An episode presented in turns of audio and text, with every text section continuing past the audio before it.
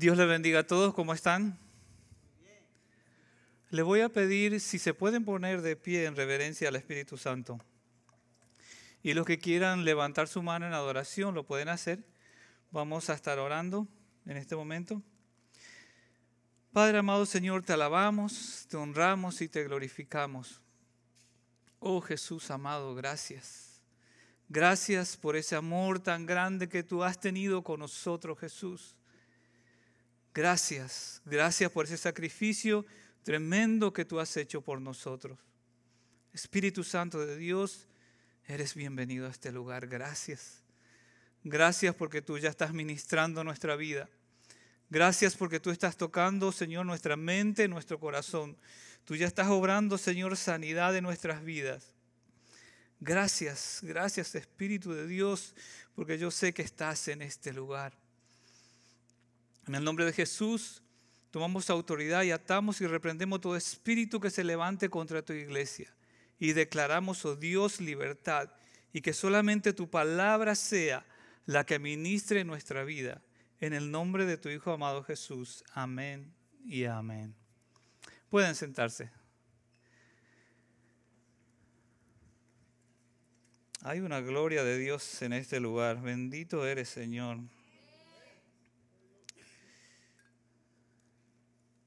Bueno, hoy vamos a estar hablando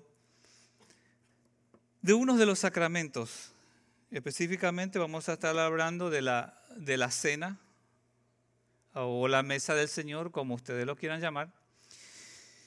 Y vamos a hablar un poquito más en profundidad, porque muchas veces nosotros eh, tomamos tiempo para, ah, para compartir la Santa Cena o la mesa del Señor pero a veces no entendemos muy bien. Algunos entienden y otros no. Así que lo que voy a estar hablando hoy nos va a servir para todos, hasta los que tenemos mucho conocimiento y para los que no tenemos tanto conocimiento. Entonces, pero vamos a ir desde el principio. Vamos a ir desde, desde que Dios fundó la tierra. Cuando Dios fundó la tierra, creó al hombre, Adán y a Eva. Ellos fueron sacados de la tierra y, Dios lo puso en donde estamos hoy, en esta tierra. Entonces, cuando Dios hizo eso, el hombre se encontró fuera de la presencia de Dios. En el momento en que Adán y Eva pecaron, automáticamente ya se hubo una desconexión entre el ser humano y Dios directa.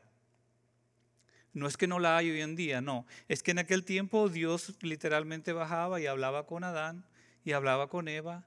Y después que, los, que ellos cayeron en pecado, fueron echados del paraíso y, y vinieron a la tierra. Entonces, esa necesidad de Dios también hubo una necesidad de que nosotros volvamos hacia Él demostrándole varias cosas. Agradecimiento, y sacrificio a causa de, nuestros pecados o de las rebeliones que tenemos. Entonces, si vamos desde el principio, en Génesis 4.4, ahí podemos ver el primer sacrificio que hubo en adoración a Dios. Hay dos tipos de sacrificios y voy a estar hablando de esto porque justamente la, la mesa del Señor que representa el cuerpo y la sangre de Cristo tiene que ver con el sacrificio, pero hay dos tipos de sacrificio. Uno es un sacrificio de agradecimiento y otro es un sacrificio para pedir perdón a Dios por las cosas mal que nosotros hacemos. Entonces, antes de que entremos en el tema, voy a leer unos tres pasajes bíblicos. Dice Génesis 4:4, Abel también presentó al Señor el, lo mejor de su rebaño, es decir, lo primogénito con su grasa, y el Señor miró con agrado a Abel y su ofrenda. Esta ofrenda en específica era una ofrenda de agradecimiento. Sabemos que Caín y Abel, los dos ofrecieron su ofrenda. Entonces era una ofrenda de decir, Señor, mira, lo que tú me has dado ahora, yo te doy parte de. A Dios le agradan las, las ofrendas siempre le ha agradado las ofrendas. Nosotros muchas veces cuando entramos al cristianismo pensamos que ya no tenemos que hacer más ofrenda, pero eso no es verdad, porque hay muchas formas de hacer ofrenda. Nosotros podemos ofrendar, obviamente, como saben ustedes, con los diezmos y las ofrendas, pero también usted puede ofrendar haciendo ayuno, eh, ofrendar ayudando a las personas que necesitan, ir a la calle ayudando a, a las personas necesitadas. Entonces, hay muchas formas de ofrendar y a Dios le agrada la ofrenda. A Dios le agrada la ofrenda. Si usted quiere sentirse agradado por Dios, empiece a ofrendarle a Dios. Es mi primera recomendación. Empiece a ofrendarle a Dios. Ofréndale lo que usted quiera. Usted puede ofrendarle su tiempo, su dinero. A veces mejor es ofrendarle las cosas que nos duelen más. Porque ahí es cuando Dios ve con más agrado, porque dice, no, a este le está costando algo. Vemos a Abraham en Génesis 22, 8, cuando Abraham iba a ofrendar a su hijo. Voy a leer desde el 7. Dice, Isaac dijo a Abraham, Padre, dime, hijo mío, aquí tienes el fuego y la leña, continuó Isaac, pero ¿dónde está el cordero para el holocausto? Del cordero, hijo mío, se encargará Dios, respondió Abraham, y siguieron caminando juntos. Esta es una de las ofrendas que cada vez que yo lo leo me rompe el corazón. Principalmente uno como padre, ¿verdad? Yo eh, tengo dos hijos, por misericordia de Dios, mi esposa está allá sentada, ustedes lo escucharon hace dos domingos atrás, él estuvo con, con Arnaldo hablando. Nosotros tenemos dos hijos que, como ya saben, han sido parte de un milagro. Entonces, yo me he imaginado muchas veces esta escena de Abraham teniendo su único hijo, su único, porque ya, ya no había más chances, no había más oportunidades, ya estaban bien adultos los dos. Era imposible prácticamente. Ya Dios hizo un imposible a darle a este niño. Imagínense ahora tenía que ofrendárselo a Dios. Pero Dios vio el corazón de Abraham, porque era un corazón dispuesto a ofrecerle a Dios lo que sea necesario. Esto es, esto es importante porque ¿cuánto nosotros estamos dispuestos a ofrecerle a Dios? ¿Cuánto cuesta lo que nosotros estamos dispuestos a ofrecerle a Dios. Si nosotros vemos cuando Jesús estaba con los apóstoles y Jesús le dice, esa viuda fue la que dio más, porque dio unas cuantas monedas. Es que no, es que la viuda no es que dio unas cuantas monedas, no. La viuda dio todo lo que tenía. Si usted va a la historia bíblica, ella dio todo lo que tenía. O sea que cuando a él, ella entregara esas monedas, ya no tenía más nada. Era poquito ante los ojos de los discípulos porque ellos estaban viendo que lo que entregaba a esa señora era simplemente unas cuantas monedas, pero sin embargo era más de lo que todo el mundo pudo haber dado en ese tiempo. Y vamos a ver ahora Job 1.5. Esta lo que vemos aquí es una ofrenda por el perdón de los pecados. Y esa es la parte que vamos a hablar un poco acerca del sacrificio de Jesús. En Job 1.5 dice, una vez terminado el ciclo de los banquetes, Job se aseguraba de que sus hijos se purificaran delante de Dios. Muy de mañana ofrecía un holocausto por cada uno de ellos, pues pensaba, tal vez mis hijos hayan pecado y maldecido en sus corazones a Dios. Para Job, esta era una costumbre cotidiana. Aquí vemos, este es un sacrificio para perdón de pecado. Este no es un sacrificio de agradecimiento. Ahora, si nosotros vamos un poco para atrás, porque toda la historia de cristiana empieza a raíz de los judíos, los judíos tenían siete fiestas que eran para ellos este, fiestas principales o, la, fiesta que ellos este, más conmemoran hasta el día de hoy. El número uno es la Pascua, El número dos, los panes sin levadura. El tres, las primicias. Cuatro, Pentecostés. Cinco, las trompetas. Seis, el perdón. Y siete, los tabernáculos. Cuando Jesús vino a la tierra, Dios estaba cansado de la hipocresía del ser humano, porque se ha vuelto un ritual sin sentido muchas veces darle sacrificio a Dios, sacrificios que no le costaban absolutamente nada. De hecho, cuando Jesús entró al templo y tiró todas las cosas, ustedes se acuerdan de esa historia que agarró el látigo y tumbó todo lo que había en el templo. Jesús dijo, esto es un negocio. Lo que estaban haciendo era de brindarle un sacrificio a Dios, lo habían hecho como un negocio. Entonces Jesús unió dos fiestas importantes de los judíos al él venir a morir por nosotros en la cruz. ¿Cuál fue uno? La Pascua. Ahora, ¿cuál es la Pascua? ¿Cuál es la fiesta de la Pascua para los judíos? Bueno, los judíos estuvieron, creo que 400 años como esclavo con, con el faraón y hasta que Dios llamó a Moisés para que lo sacara de ahí. Durante esos 400 años ellos no pudieron obviamente servirle a Dios. Estuvieron todo ese tiempo, vino Moisés y hablaba con el faraón para sacarlo. Ustedes conocen la historia, vinieron las plagas y el faraón endurecido no lo quería soltar hasta que Dios dijo, ok, hasta aquí llegué. Entonces le dijo al pueblo de Israel, van a matar una oveja y se lo van a comer. Por eso es, hay, hay, dos tipos de sacrificio. Este es un sacrificio que ellos lo iban a comer. O sea, este era un sacrificio que ellos lo iban a hacer, pero no era un sacrificio que lo iban a tirar.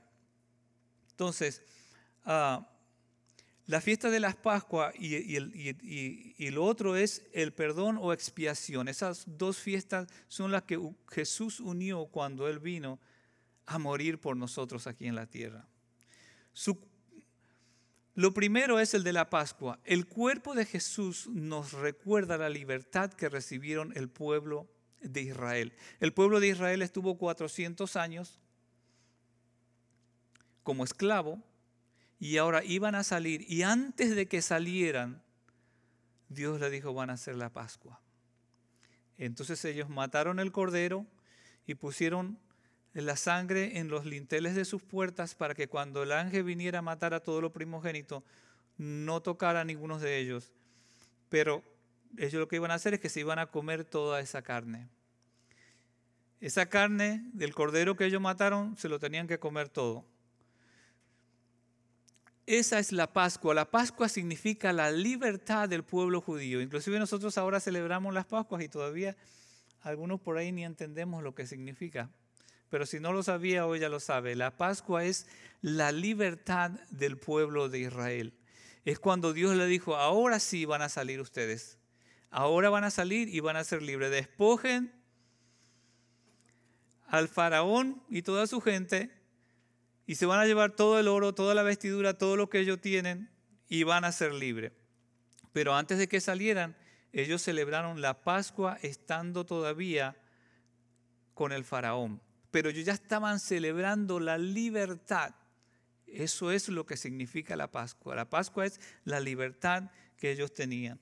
En Mateos 26, 26 dice así, mientras comían, Jesús tomó pan y lo bendijo y luego lo partió y se lo dio a sus discípulos diciendo, tomad y comed, esto es mi cuerpo. Aquí Jesús está hablando específicamente de la Pascua. Cuando él dijo, coman mi cuerpo, está hablando específicamente de la Pascua, no está hablando del perdón. Aquí está hablando de la libertad, que es una cosa, porque la muerte y resurrección de Cristo, todo lo que significa su cuerpo y su sangre, tiene un poder tremendo si nosotros llegáramos a entender completamente. Cuando Jesús dijo aquí, coman mi cuerpo, estaba hablando justamente de la libertad que el pueblo de Israel había recibido y ahora estaba dispuesto para nosotros, lo que venimos a Cristo. Entonces cada vez que nosotros tenemos la comunión, una de las cosas que tenemos que recordar es esto, que yo estoy comiendo parte de su cuerpo en representación de la libertad que me ha dado Jesús por medio de su muerte a mi vida.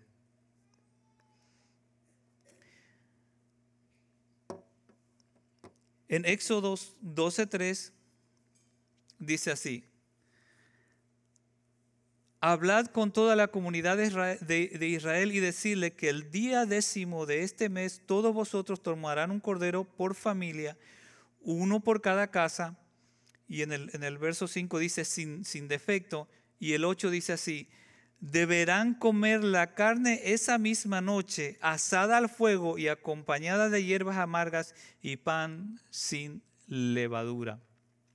Entonces, a esto es a lo que se refería Jesús cuando dijo, este es mi cuerpo, coman. Estaba hablando de, este sacrificio, de este cordero, que era el cordero que habían matado en honor a la libertad que ellos iban a recibir en ese momento. En primera de Corintios 5, 7, ah, lo voy a leer yo, dice, desháganse de la vieja levadura, esto lo dijo Pablo, Desháganse de la vieja levadura para que sean masas nuevas, pan sin levadura como lo son en realidad, porque Cristo, nuestro Cordero Pascual, ya ha sido sacrificado. Aquí vemos otra mención de que Cristo es la Pascua. Entonces estamos viendo ahora la, la primera parte del sacrificio. Ahora, su sangre.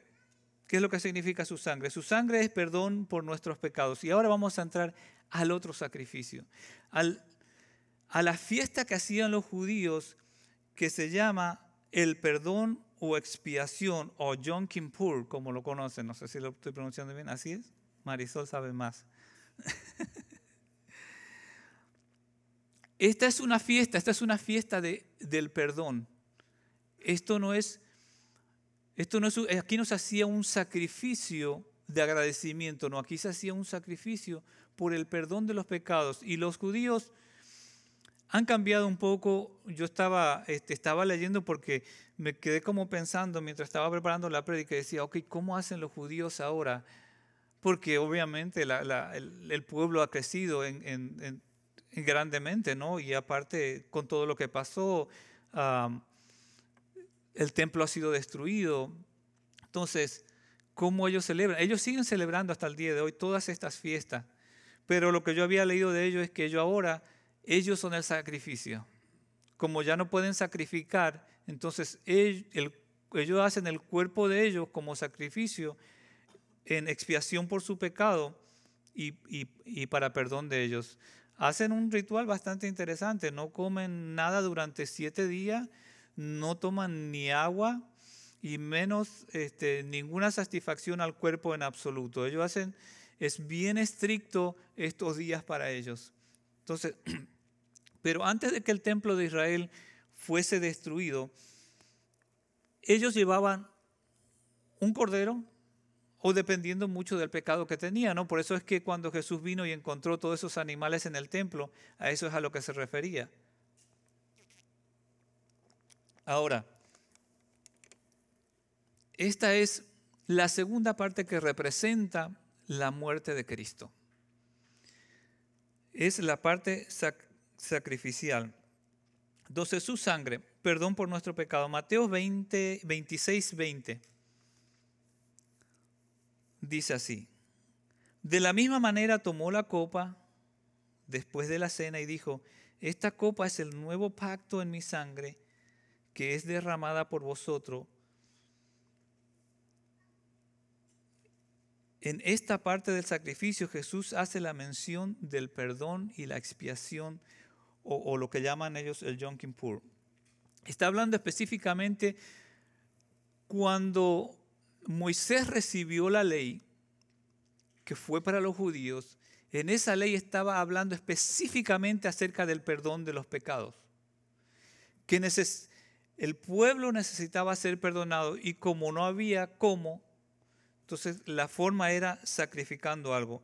Y aquí Jesús hace mención de ese sacrificio, que, lo, que es lo que significa el, derramamiento de su sangre.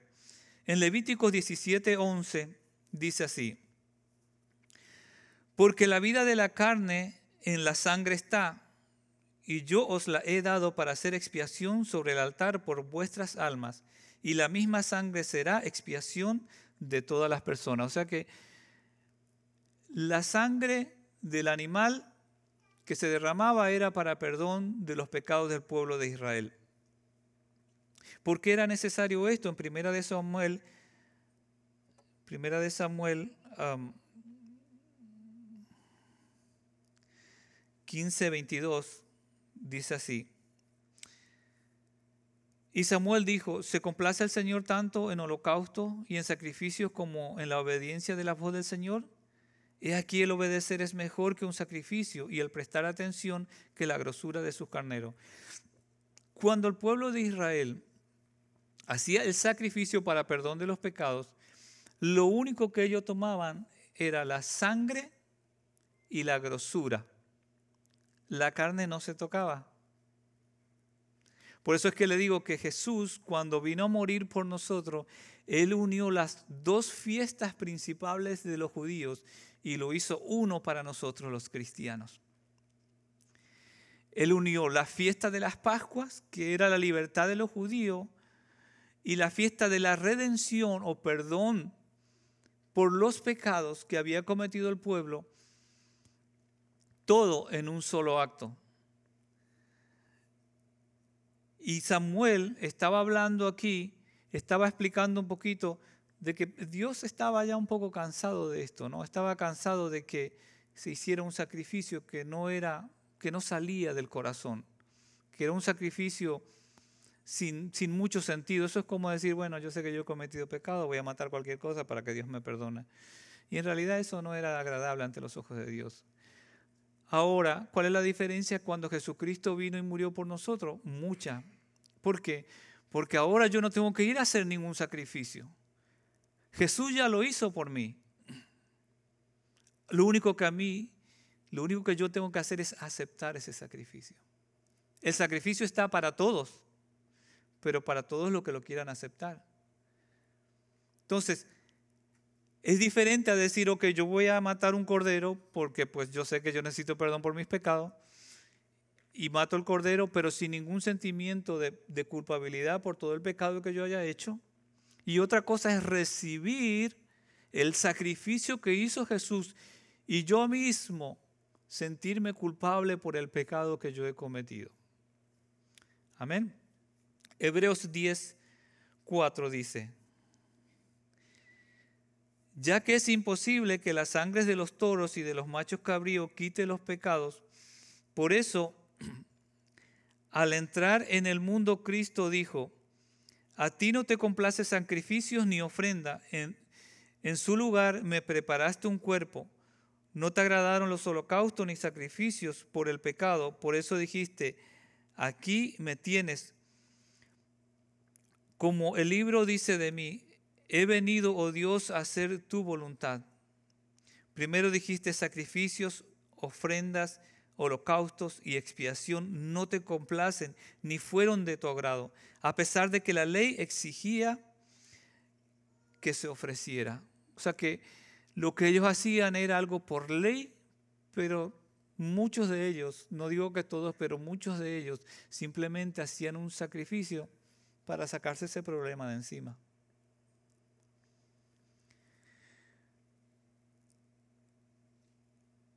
En Apocalipsis 12:11 dice, y ellos le han vencido por medio de la sangre del cordero y de la palabra del testimonio de ellos y menospreciaron su vida hasta la muerte.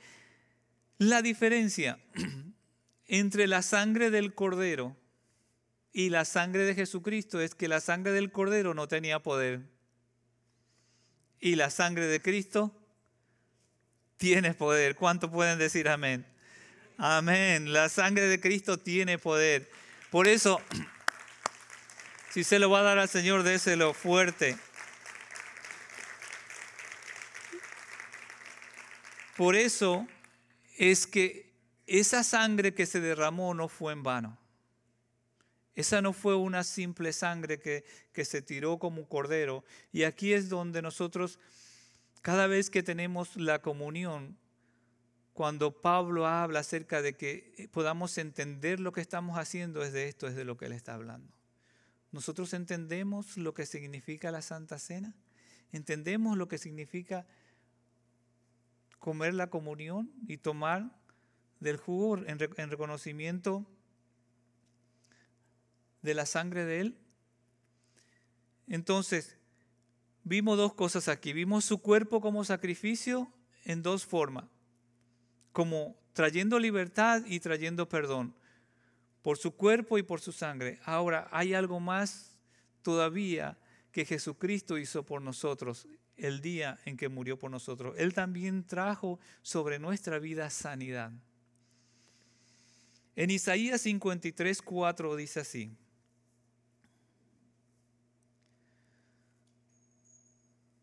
Ciertamente Él cargó con nuestras, con nuestras enfermedades y soportó nuestros dolores. Pero vosotros lo considerasteis heridos, golpeados por Dios y humillados. Él fue traspasado por nuestras rebeliones y molidos por nuestras iniquidades. Sobre Él cayó el, castigo, precio de nuestra paz y gracias. Y gracias, perdón, y gracias a sus heridas fuimos sanados.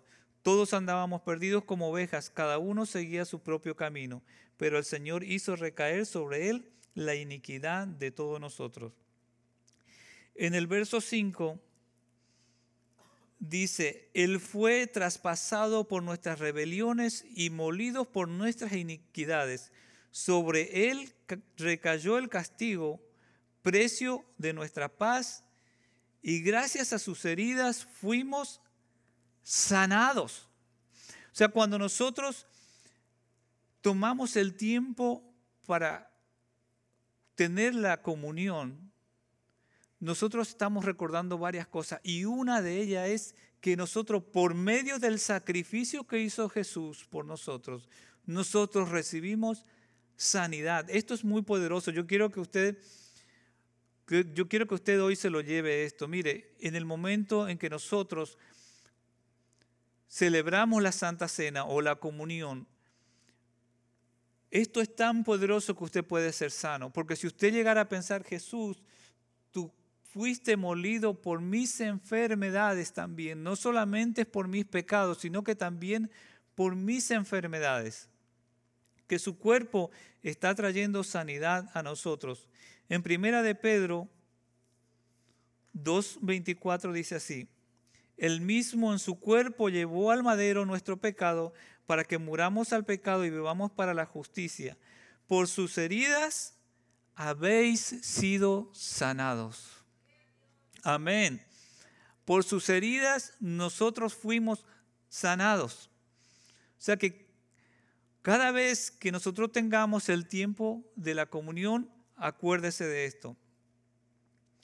Y no solamente esto, todavía queda una más, que es ante la presencia del Señor, la cena en el cielo. ¿Cuántos quieren, cuántos quieren estar allá? Yo estoy apuntado, yo no sé ustedes, pero yo estoy apuntado. Lucas 22, 16 dice así. Pues os digo que no volveré a comer hasta que tenga en pleno cumplimiento el reino de Dios. Esto lo dijo Jesús. Y en Apocalipsis 19, 19 7 dice, alégrense y regocijémonos Alegrémonos y regocijémonos y démosle gloria. Ya ha llegado el día de las bodas del Cordero. Su novia se ha preparado y se le ha concedido vestirse de lino fino, limpio y resplandeciente. El 9 dice, el ángel me dijo, escribe, dichosos los que han sido convidados a las cenas de la boda del Cordero. Y añadió, estos son las palabras verdaderas de Dios. Aleluya. Aleluya. O sea que nosotros, si nosotros vamos desde la historia, desde que Dios creó al mundo hasta el día en que estemos ante su presencia, todo es un tiempo de agradecimiento y adoración a Dios.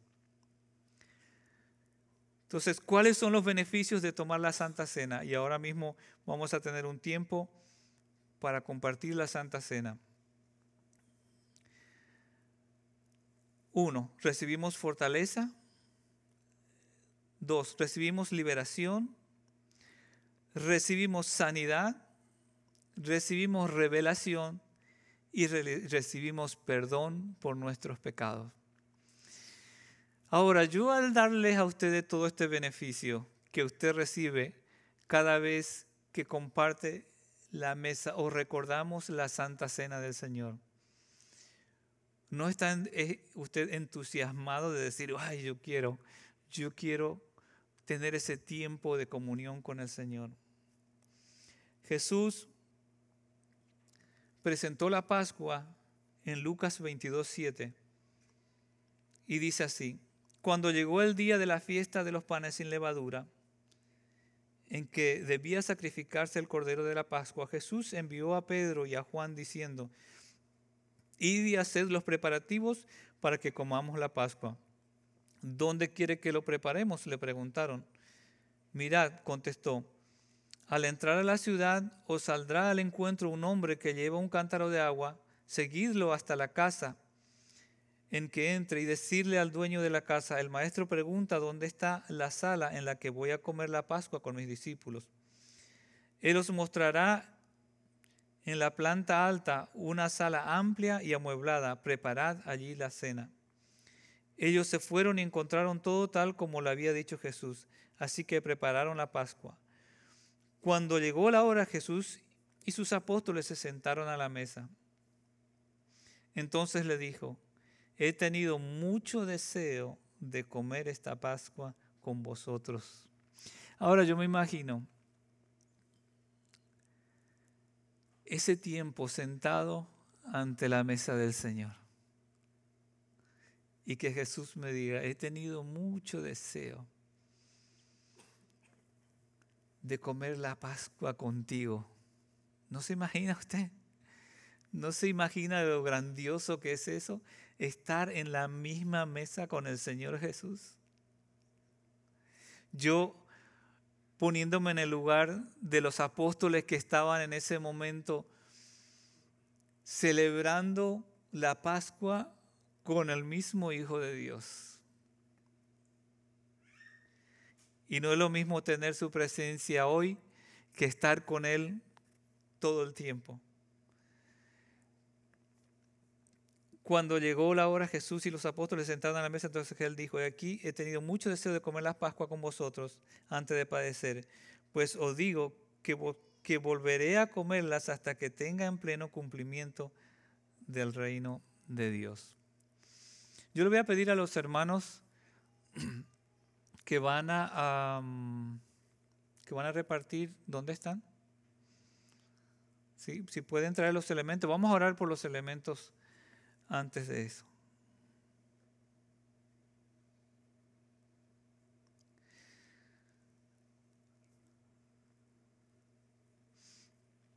Dios ha sido tan bueno y es... Les voy a pedir que lo traigan aquí adelante antes, antes de que lo repartan.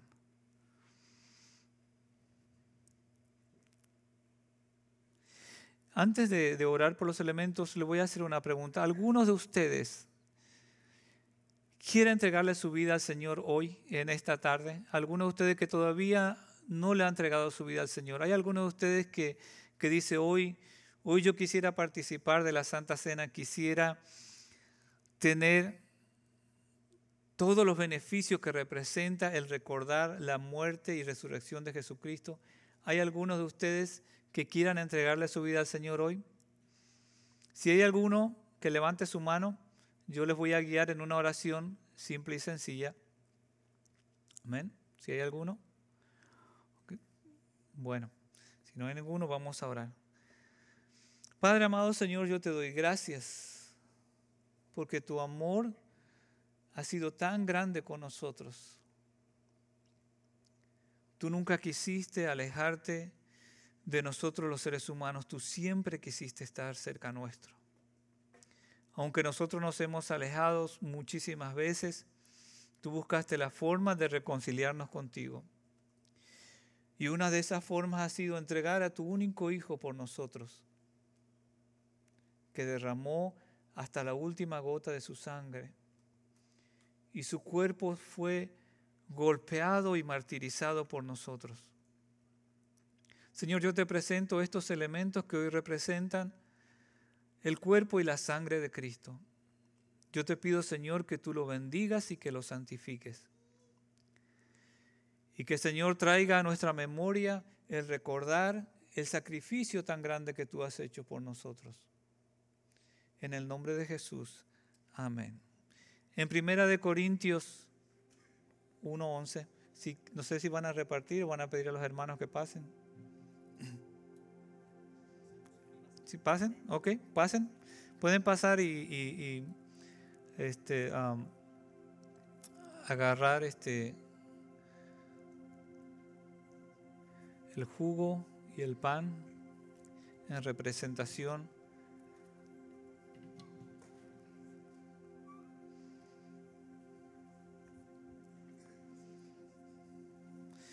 tómenlo y llévenlo a su mesa y ahorita, ahorita vamos a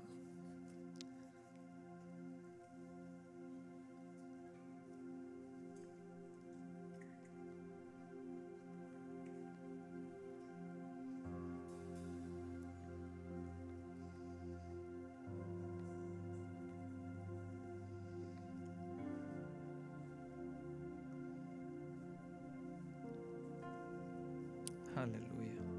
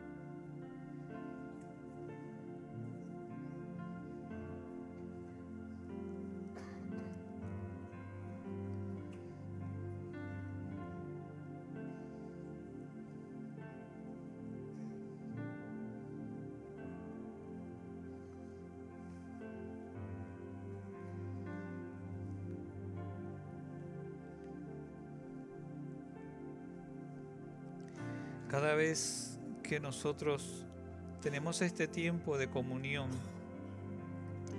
recordamos el sacrificio que hizo Jesús por nosotros, el cual desata poder. Confesamos públicamente que Jesús es nuestro Señor y Salvador y participamos en el sacrificio que Él hizo por nosotros en la cruz. Pactamos con Dios y recordamos sus promesas. Primera de Corintios 11, verso 23. Dice así, yo recibí del Señor lo mismo que os transmití, transmití a vosotros, que el, que el Señor Jesús, la noche en que fue traicionado, tomó el pan. Y después de haber dado gracias, Él lo partió.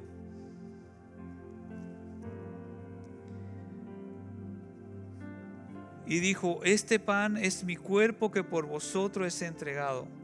Haced esto en memoria de mí. Pueden comer.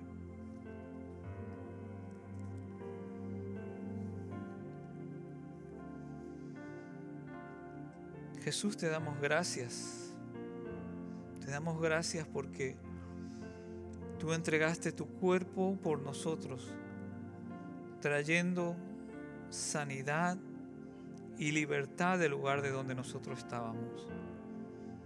En tu nombre, Jesús. Amén. De la misma manera, después de cenar, tomó la copa y dijo, esta copa es el nuevo pacto en mi sangre, haced esto cada vez que bebáis de ella en memoria de mí. Porque cada vez que coméis este pan y bebieses esta copa, proclamáis las muertes del Señor hasta que Él venga. Pueden tomar.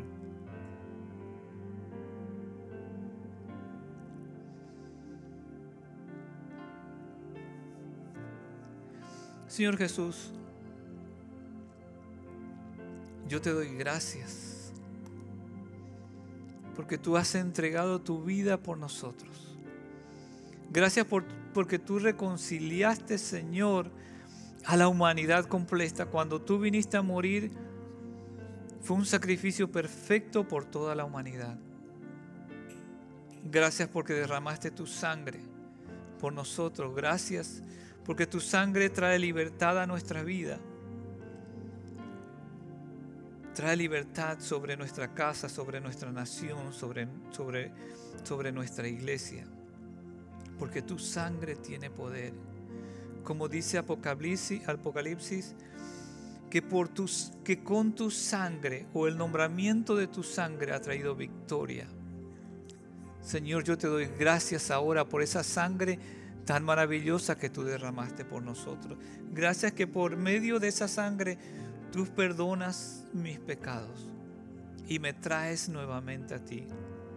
Señor, yo te doy gloria y te doy honra. Padre amado, Señor, te alabamos y te glorificamos. Te damos gracias por ese sacrificio que tú has hecho mandando a tu Hijo Jesús.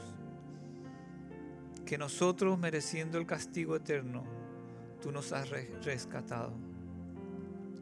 En el nombre de tu Hijo amado Jesús. Amén y amén.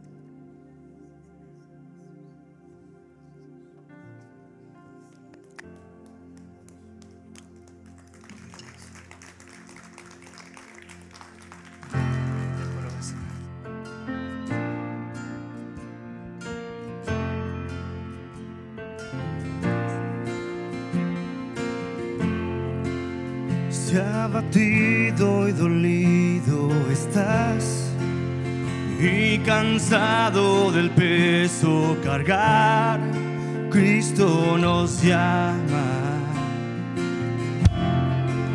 Si al final del camino estás sin saber hacia dónde mirar, Cristo nos llama.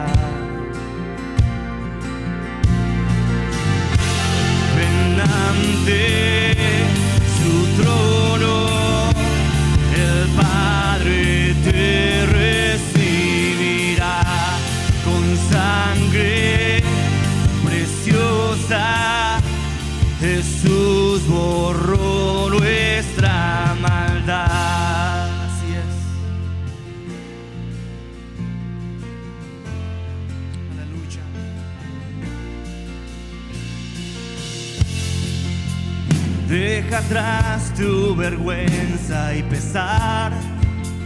Ven a Él, ya no esperes más. Cristo nos llama. Trae toda tristeza al altar. Nueva vida Jesús te dará. Cristo nos llama. Ven ante su trono, el Padre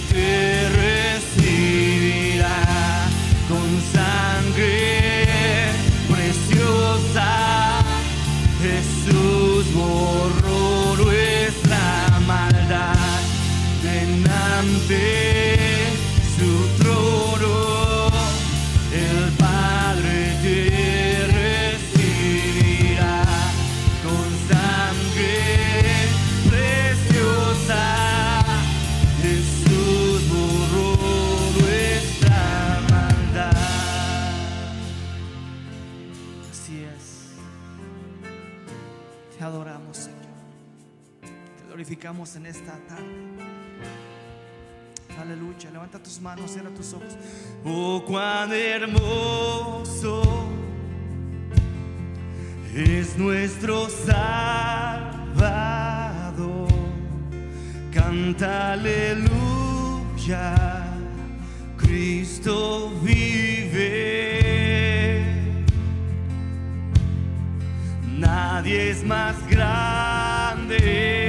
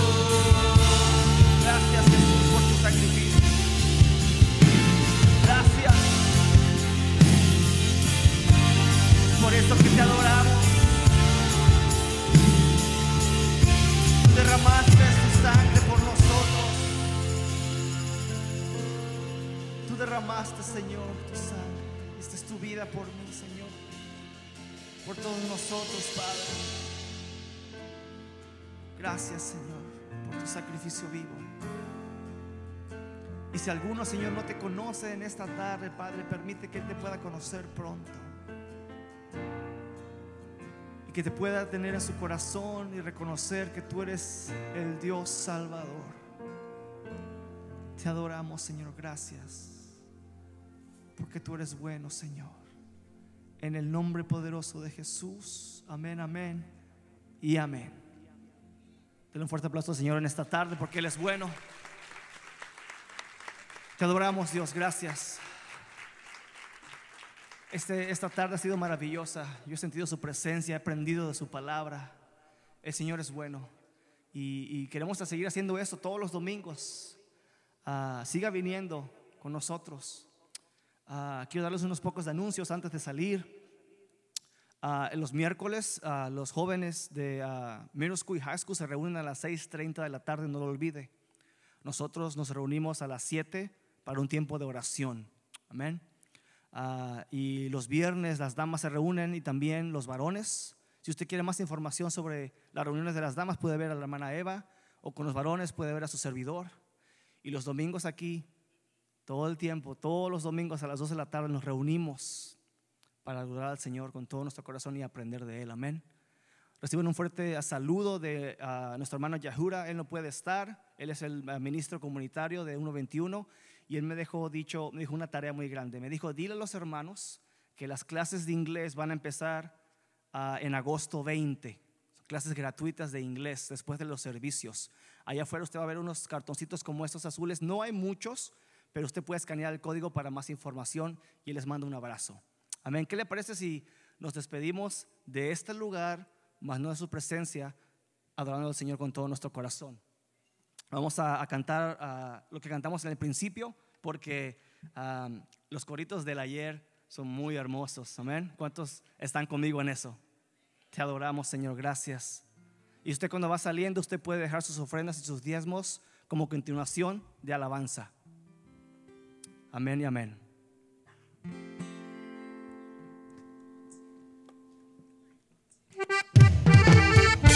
Aleluya.